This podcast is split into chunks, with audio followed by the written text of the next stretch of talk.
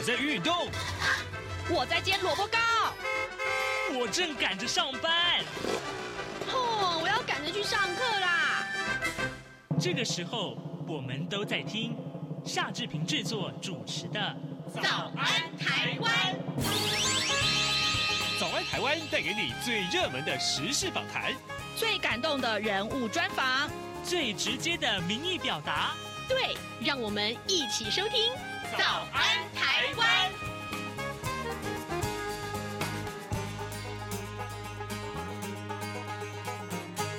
早安，台湾！我是夏志平。今天是二零二三年的十二月二十一号，星期四，礼拜四。我们进行的是刘碧荣时间这个单元。待会儿呢，志平要为您连线访问东吴大学政治系刘碧荣教授。我们请刘老师为我们来解说过去这个一个礼拜以来非常非常多的重要新闻外电。好，在跟刘老师连线之前呢，志平有一点点时间来跟大家说一说各平面媒体上面的头版头条讯息啊。首先，我们看到是三家平面媒体今天通通都把昨天晚上的呃这个总统大选的这证件发表会啊，是第一场的这个证件发表会里面的内容当成是呃这个头版头条的内容。呃，不过呢，每个报纸他们所呃侧重的内这个呃重点则是不太一样啊。我们先来看看《自由时报》，它的重点是锁定在呃赖清德，就是民进党的这个总统候选人，他的万里老家要呃交付公益信托啊这个角度来切入。自由时报的内文是提到了二零二四大选倒数二十三天了，啊，第一场的总统候选人电视政见发表会昨天晚上登场，民进党的候选人赖清德跟国民党的候选人侯友谊以及民众党的候选人柯文哲三个人交锋，针对蓝白攻击赖清德万里老家的争议，赖清德明确的回应啊，为了纪念那个年代矿工对于台湾艰巨的贡献啊，那么他愿意把房子交付公益信托，优先作为矿工生活纪念馆。那么赖清德同时反手围攻啊，要求侯友宜回答说，是不是愿意将申请九十九个门号跟收取高额租金的凯旋苑，也就是呃之前的这个大群馆呢、啊，那么同样交付公益信托，免费提供给弱势学生来居住。那么赖清德并且针对柯文哲在新竹市农地辟建停车场非法收取租金一事，要求柯文哲回答，是不是也愿意啊交付公益信托呢？免费提供社区作为公益使用。当然，侯友宜对呃这个赖清德的询问，则是说，呃那个大群馆呢是合法的建物，并不是违章建筑或是没有缴税啊。那么柯文哲会后受访的时候也只说恢复农地使用就好了。好，这是自由时报为您关注第一场呃这个呃公办证见会里面的、呃、发表会啊的一个重点。那么，呃，联联合报和中国时报上面锁定则是，呃，了柯侯赖啊三个人，其实他们对于的两岸政见交锋是这一场呃政见发表会上面的一个重点，呃。呃，《中国时报》上面其实也差不多是这样的一个内容，我们就来看一看《联合报》的内文啊。总统大选的第一场政见发表会昨天晚上登场，蓝绿白三党的候选人针对两岸政见激烈的交锋。国民党侯友谊强调，中华民国宪法是两岸政治上的护国神山，猛攻民进党赖清德是双面台独啊，敢不敢承诺终结台独党纲，放弃台独？独主张呢？那么赖清德则是指出，侯友谊还有民进党的这柯文哲是迈向统一的假和平，他才是维持现状的真和平。柯文哲则是以举办双城论坛成功的经验，提出了两岸交往五个互相原则。好，这是呃联合报为您关注的这个话题。当然。呃，互有交锋啊。那么《中国时报》呢，则是提出来，他把侯友谊的说法放在标题上。他说，第一场这个总统政见发表会上面，三三党的候选人两岸议题激烈的交锋。侯友谊哈、他说中华民国宪法是护国神山啊。好，呃，这就是《中国时报》相关的内容，其实跟啊、《联合报》侧重的重点也差不多。现在时间是早晨的七点零四分五十三秒，我们先进一段广告啊，广告过后呢，马上跟刘老师连线喽。啊，老爸早啊！哎，起床啦！今天吃什么啊？哦，今天啊，我们来吃吐司加火腿蛋啊。嗯，好香哦。哎，爸，你在听什么啊？哦，我啊，在听中央广播电台的节目《早安台湾》啊。我平常最喜欢听夏志平主持的访谈了。哦，这个节目都在讲什么啊？新闻跟热门时事话题啊，哎，还有啊，报新闻而已哦，好无聊哦。哎哎，耐心听我说完嘛。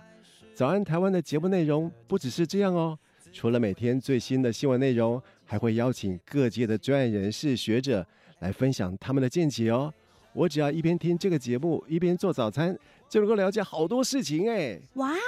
那我也要听，在哪个平台可以听到啊？在每个礼拜一到每个礼拜五的早上七点到七点半，就能够在中央广播电台的官网上面收听到喽。哦，对了，在 Sound On、Spotify 这一些 Podcast 的平台上面也能够听得到哦。哇哦，老爸你很潮哎！对呀、啊，Podcast 上面就能听到，也太方便了吧？哎，什么味道啊？哦，老爸，我的早餐烧焦了啦！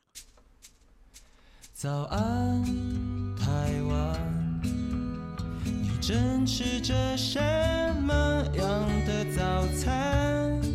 吐司加火腿蛋，咬一口，然后收听中央广播电台。早安，台湾，刘碧荣时间。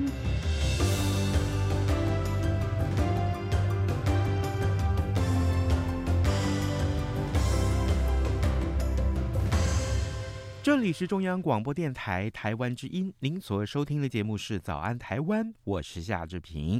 呃，此刻时间早晨七点零七分啊，我们要为您连线专访动物大学政治系刘碧荣教授，我们请刘老师为我们解说重要的新闻外电。老师早安，早，各位听众朋友，大家早。谢谢老师再度与我们的连线。老师，这个礼拜的新闻非常非常的多啊。我们首先要请老师来为我们来看一看啊，这个呃中国跟越南的关系啊。习近平呢最近到越南进行国事访问，呃，老师邀请您为我们的听众来解说这场国事访问里面呃全球关注的焦点在哪里，还有呃中国跟越南的关系呃最近是怎样发展的。对，我们晓得这个习近平这次呢，他是今年第四次出国啊，前面三次是俄国、南非、美国啊，那所以他这是第四次出国，那么带着彭丽媛一起去，他是一个国事访问。那么这次呢，嗯，很重要的就是越南呢，他在三个月以前九月份的时候呢，那么拜登刚去越南访问哦，啊，就很难得说，呃，有个东南亚的这样的一个国家呢。嗯，三个月之内同时接受了中美两国元首的一个访问啊，可见它的这个地理位置重要，以及中美两国呢在呃在东南亚是怎么样的这个布局啊，怎么样的一个较劲啊？那越南呢，它的这个政策呢，呃，一直都是在呃中美之间的一个摆动。摆动的过去呢，我们看到说，我们常讲说这个泰国的外交啊，有人讲说叫风中之竹啊，风中的竹子，竹子呢就是呃这样的，这可以摆动，但是它不会折断啊。所以泰国呢，当年它是东南亚唯一没有被殖民的国家啊。就是越南呢，现在也有西方媒体说越南也是竹子外交啊，它在经济上靠着中国，然后它在呃这个政治安安军事安全上靠着美国啊。那你说习近平不知道吗？他当然知道，知道，但他也必须拉住这个越南呢、啊。嗯，这个是对中国来讲呢，嗯，又爱又恨的国家，因为中国打过跟跟越南打过仗啊。嗯，你像最最有意思，美国打过越战，中国也打过惩越战争啊。美国、中美两国都跟越南打过仗啊，现在都在拉着拉着越南啊，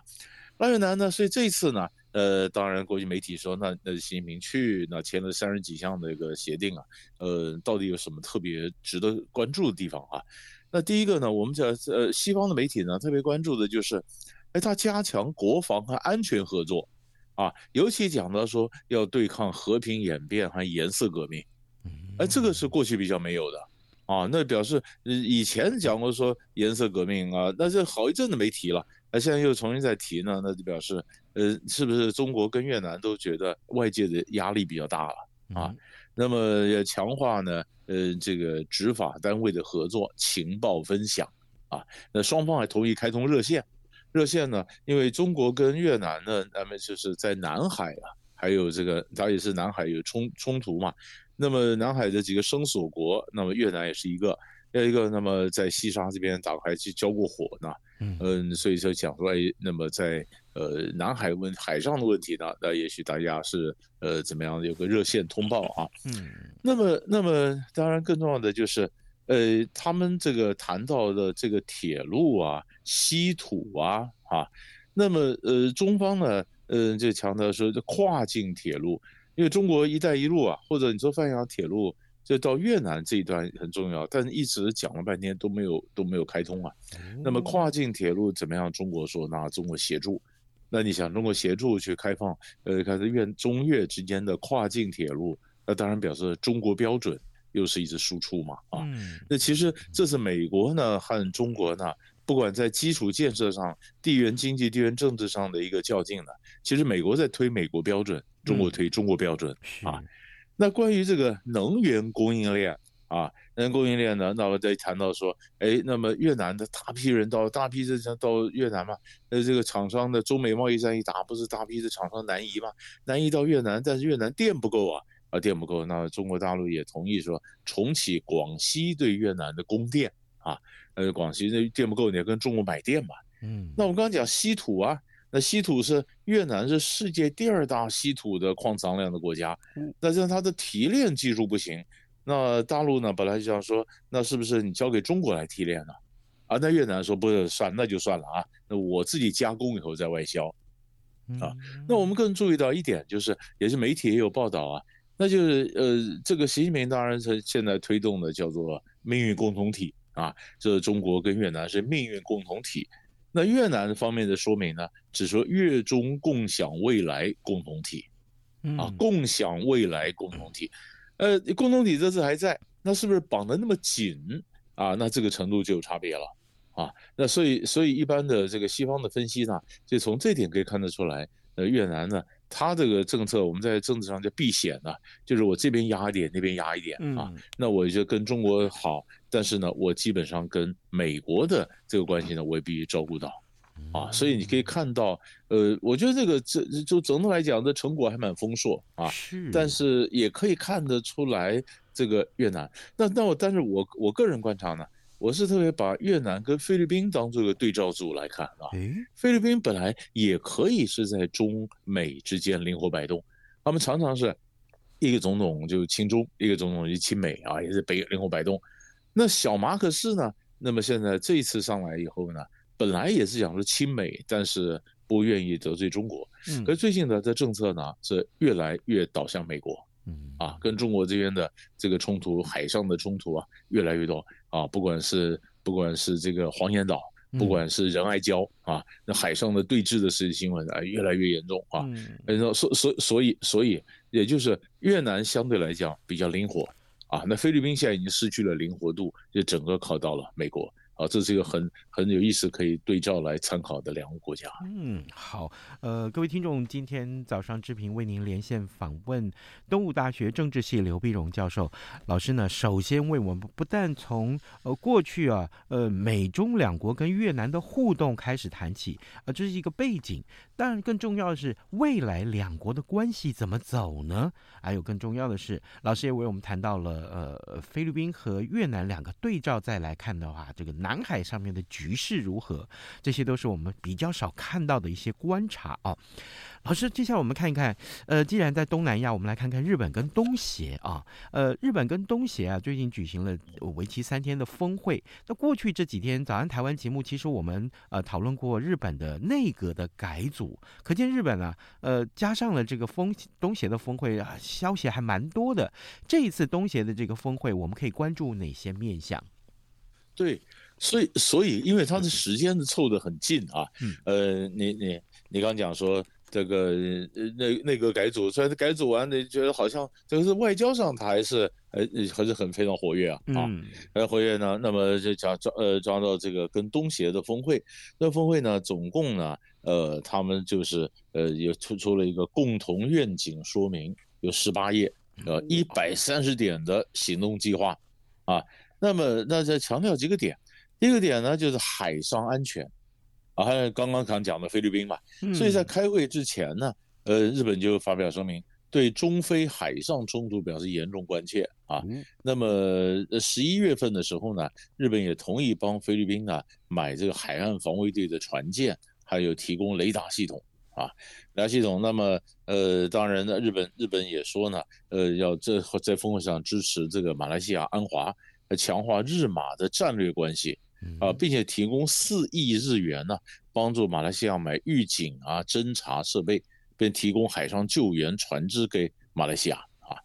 那那这些东西你可以看到，日本它有一个叫官方安全合作的一个方案，那么马来西亚就是这个方案之下的呃得到援助，那菲律宾也是，另外一个就是孟加拉啊孟加拉，那然后呢，你可以看到第二个，他在谈到供应链的韧性啊，当然没有问题，现在最夯的字就是韧性嘛啊，反正供应链的韧性，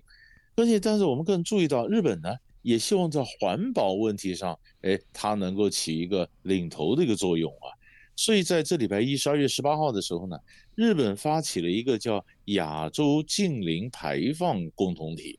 啊，零排放，零排放的共同体呢，就是我要帮着亚洲这个国家，你的能源的转型啊，啊，呃，我帮你拟定的路线图啊，呃，你现在的政策啊，啊。那么要要找出来带领亚洲呢，去找更适合亚洲的一个近邻减排的一个政策。那这个讨论，那当然也需要钱呢、啊。你的能源都那那么都那都需要了，呃，又帮你抢到这能源金融上的支持哈。那这些是哪些国家呢？哪国家就是日本和东协，嗯，还有加上的澳大利亚、澳洲，啊，那这是十八号的时候开了第一次的峰会。这个是去年这个这个整整个的这个概念，这个这个呃倡议呢，是去年岸田提出来的一个架构。嗯，哎，那现在今今年他开了第一次这个峰会，这个落实。啊，那当然他们呢也谈到了日本跟东协要发展未来汽车，日本的这汽车工业在东在在东南亚有非常长久的历史。那你想，汽车现在中国大陆电动车。跟洪水泛滥一样的，各地都在上市啊。是，那中国大陆的车子销很多很多呢。当然，这整个汽车销售的这个图像也开始改变了。那日本说，那我也加强跟东南亚的这个呃汽车的这个销售啊，呃这个合作，这下一代的汽车。所以你可以看得出来，不安全啦、供应链啦、能源啦、汽车啦。这大概是日本它整个在东南亚布局的几个方向。嗯，老师，您刚刚特别提到了环保议题，另外也提到了中国大陆，所以让我想到说，其实呃，在之前才刚刚落幕的 COP 二十八里面啊，其实中国的态度呃，并没有非常的怎么讲，就是呃，在于。达成这些呃世界共同遵守的一些碳排的规定也 也好啊，他们没有非常明确的一些表态，所以假定日本要在东南亚的这个呃环保议题上面要要努力的话，要着力甚多的话，其实呃是不是中国的态度也很重要？对，因为它是这么大的一个国家，那么这么多碳排放嘛啊，那所以所以如果说世界上环保真的要怎么做成的话，那么其实是呃美国跟中国它到都必须要合作嘛，嗯，啊合作，那么呃所以我们就看了，呃看了这次当然你说呃 COP 二十八那有些南太平洋国家也不太满意啊，说做的不够啊，嗯、对。啊，但是但是不管怎么样，呃日本日这这里面就给了日本的一个。一个机会，他说：“哎，我这方面，呃，我怎么带领？所以这里面就是外交上，或者环境外交，或者环保外交、气候外交，多了一个呃外交上一个较劲的一个场域，呃，这是我们可以看的。嗯”好。老师，另外，既然他看到了日本，我们看看旁边的北韩啊。呃，北韩最近啊，呃，不但发射了这个短程飞弹，又发射长程的洲际导弹啊。呃，这件事情，老师，我们可以看到这个东亚东北区的这个东北地区的这些安全问题，还有就是北韩为什么这个时候要来做这些事情呢？嗯，其实北韩呢，你看我我们常看北韩各种试射啊。呃，也不是新鲜的事儿啊，也也不是新鲜事儿。但是呢，这一次当然它最主要的原因呢，他就谴责美国。他的北韩的讲法就是美国要策划预演核战，啊，等于就是就是预习啊，预演你要你要彩排了，呃，核战。那么你包括派遣一艘这个呃核潜艇呢、核潜舰呢到韩国啊，到南韩，嗯、所以所以北韩说这个东西他觉得是个威胁，他说他这个试射啊，而是那么这个其实其实你看呃前一阵子我们才讲的北韩的是个间谍卫星嘛，嗯、就是金正恩啊间谍卫星上去啊传回来影像，北韩在看，呃南韩也设间谍卫星啊，那现在呢哎没多久的事情言犹在耳，还有北韩试射短程飞弹就长程飞弹。那这个更更重要的就是十二月十七号、十八号试射飞弹，可是就是十八号试射飞弹后没多久，王毅在北京会见北韩的副外相朴明浩。嗯，啊，按，你说这可能是早就安排的了，但是这个这朴明浩呢，那那强调呢，呃，两国始终是相互支持、互相信任。啊，那么彰显了中朝友好的一个合作的战略意义，嗯，这个就很有很有意思了。那你说北韩的试射，照理说造成东北亚的不安，那东北亚不安，那你中国呢？美国本来一直告诉中国说，你要对北韩施加点压力啊，啊，你要北韩施加压力，那中国总说我对北韩无能为力啊，北韩也不理我啊。那可是北这是北韩刚试射完，那你中国就接见了北韩的副外长，哎，那那那那这个是不是可以有点压力呢？啊，可以有这，所以所以很多人就问中国大陆，就问外交部啊，那你这这个事情怎么怎么表态呢？嗯、啊，那那中国的讲法就是说，呃，我们是主张双方都停止，啊，双方停止，双方的停止是什么意思呢？那就是北韩呢，就中国政策，这也不是新的政策，中国政策就是北韩呢，你去冻结飞弹和核子计划，南韩和美国呢停止联合军演，啊，这双方不要不要挑衅嘛。不要挑衅嘛！北韩，你的这个，因为大家关心北韩的是一个核武嘛，一个飞弹嘛，啊，你核武、飞弹、核武和飞弹计划你就停了。那南韩呢，你也不要挑衅人家，你跟美国的这个联合军演就停啊。那那其实这个，我想谁都不会听嘛，啊，谁谁谁都不会听。那这个当北当东北亚还是有威胁的时候，那不可能嘛？你叫你是中国叫我停我就停，嗯、不可能嘛？谁都不会停。但是中国必须要表态。啊，所以我们看的是什么呢？我们看的是在私底下鸭子划水，表面上当然讲，私底下那中国是怎么去劝北韩的，嗯，或者中国怎么是鼓励北韩的，或者美国跟中国在这方面他们是怎么互动的，啊，然后然后北韩听不听？只要中美可不可能出现这个中美联合共管朝鲜半岛，嗯，啊，或者联合北韩，所以这里面还有一些微妙，那时候或者然后会不会有什么样的交换？那如果说中国说中国大陆说我帮你把北韩搞定，那你跟台湾方面做点让步吧，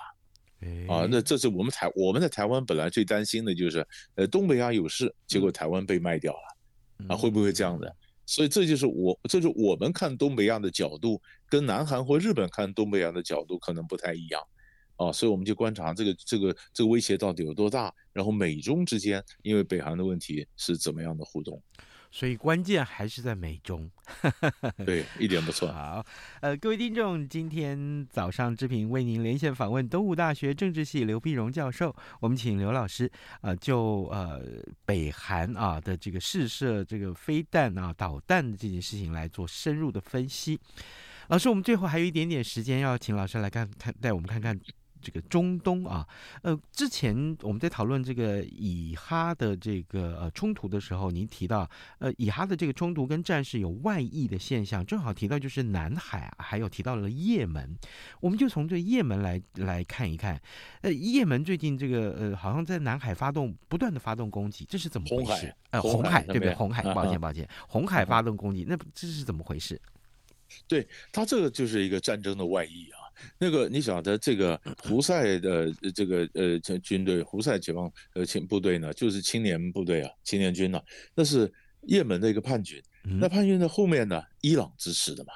伊朗支持的。那他们的这个胡塞部队呢，胡塞胡塞武装部队，他是支持哈马斯的。那以色列，你跟哈马斯打没完，那他讲说，那我就另外开一个战场。不然开场，那就分散国际的注意力，或把事情变大，那就是说这边大就会给以色列压力嘛。你不要一天到晚再去打哈马斯嘛。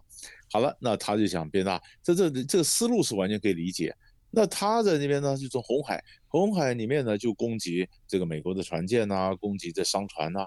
我、哦、天哪！那这一攻击以后，那是造成的这个整个红海一下子变得严重。这人家讲新的苏伊士运河危机啊，